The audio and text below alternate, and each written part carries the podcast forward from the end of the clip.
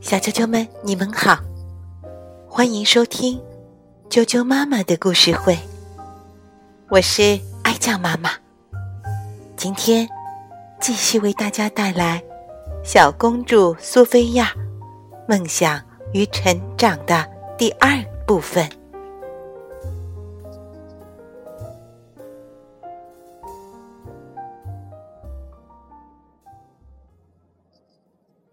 第二天早上，苏菲亚醒来的时候，发现床上有一只小兔子，它叫幸运草。还有知更鸟罗宾和小蓝鸟美亚，他们是来帮助苏菲亚的，而且苏菲亚能听懂他们说的每一句话。她想起了一件事：我昨天。好像也听到鸟宝宝说的话。我猜是护身符给了我和动物交流的能力。和新朋友们吃过早饭之后，苏菲亚动身去皇家预备学校。她希望自己在学校的第二天能好过一些。苏菲亚对所有的课程都用尽了全力。可回家的时候还是很失望。唉，我以为做一个公主很容易，但实际上太难了。美兰达准备了一份惊喜，她把苏菲亚带到露台。苏菲亚最好的两个朋友正在一个漂亮的餐桌前等她呢。苏菲亚看到他们，太开心了。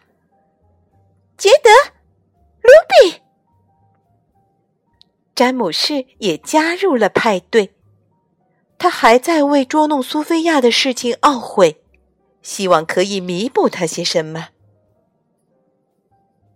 没过多久，苏菲亚就能像一个真正的公主那样彬彬有礼、优雅的倒茶了。不过，他告诉詹姆士，自己还是不会跳舞。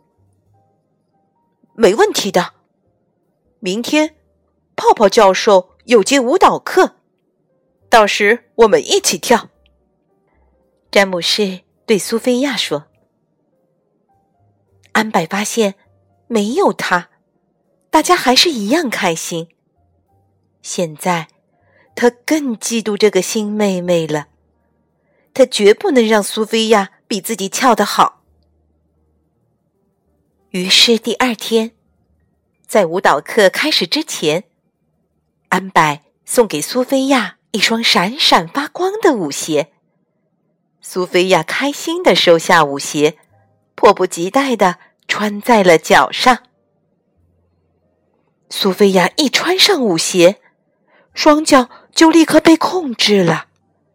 他在地板上横冲直撞，不停的旋转，最后音乐停下来，他跌倒在一堆垫子里。在放学回家的路上，安柏对苏菲亚耸了耸肩：“我一定是不小心，错拿了赛克的魔法鞋，对不起啦。”苏菲亚一点儿都不相信安柏的话。苏菲亚暗下决心，不能在舞会上再犯错误了。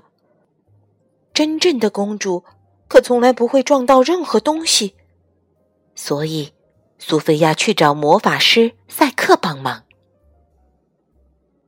我有一个咒语，正好适合你。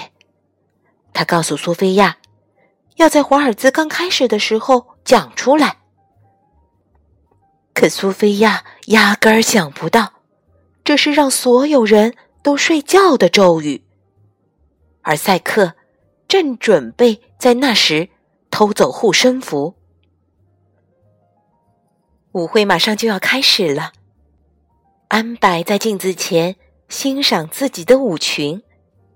这时，詹姆士走了进来：“你故意给苏菲亚穿魔法鞋。”你想破坏他的舞会，因为大家更喜欢苏菲亚，而不是你。今天你最好什么都不要做，否则我会一样样还给你。詹姆斯，回来！安柏赶紧追出去，慌乱之中，他弄坏了自己的礼服。这下他还怎么参加舞会呢？此时，苏菲亚站在镜子面前。盯着镜子里的自己，她身穿美丽的礼服，头上的皇冠闪耀着光芒。这是这个星期以来，苏菲亚第一次不那么抵触舞会了。过了一会儿，国王罗伦手牵着光彩夺目的苏菲亚步入舞池，所有人都惊呆了。交响乐队开始演奏，第一支华尔兹马上就要开始了。苏菲亚自信满满的念出赛克教她的咒语：“索姆尼布斯，波罗利萨拉。”所有人顿时陷入了睡眠，包括赛克本人。啊我一定说错了咒语。苏菲亚难过的跑出了舞池，好像自从做了公主之后，从来就没做对过一件事情。苏菲亚跌倒在地板上，大哭起来，一滴眼泪落到了护身符上，护身符开始发光。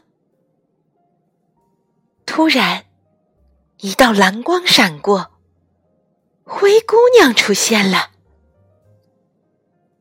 是护身符把我带到了这里，它能把所有的公主都连接在一起。如果其中一个有困难，另外一个就会过来帮忙。你又是为什么这么伤心呢，苏菲亚？苏菲亚告诉灰姑娘，她学了一句咒语，好让自己更像一个真正的公主。苏菲亚还说，自己总是做不好。灰姑娘一边听着，一边微笑。但是苏菲亚也发现，真正喜欢自己的人，其实并不在乎自己用什么叉子，或者能把舞跳得多好。灰姑娘没办法解除咒语的魔力，不过她建议苏菲亚试着和安柏变成亲姐妹，因为有些事情是永远没法和继母的妹妹一起做的。或许他需要的只是一个机会。说完这句话，灰姑娘就消失了。苏菲亚去了安柏的房间。我做了一件特别糟糕的事情。他告诉安柏关于咒语的事情，然后把他带到舞池。安柏看到自己的父亲，吃惊的倒抽了一口气。苏菲亚感觉糟透了，都是我的错。安柏摇摇头。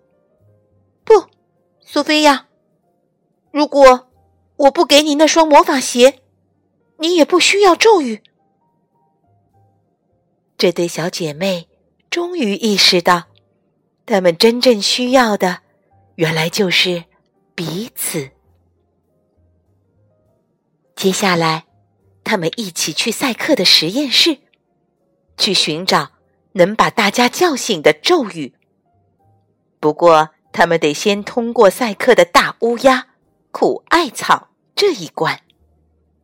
好在有幸运草罗宾、美亚的帮忙，没过一会儿，乌鸦就被关进了笼子。你们得找到反击咒语才行。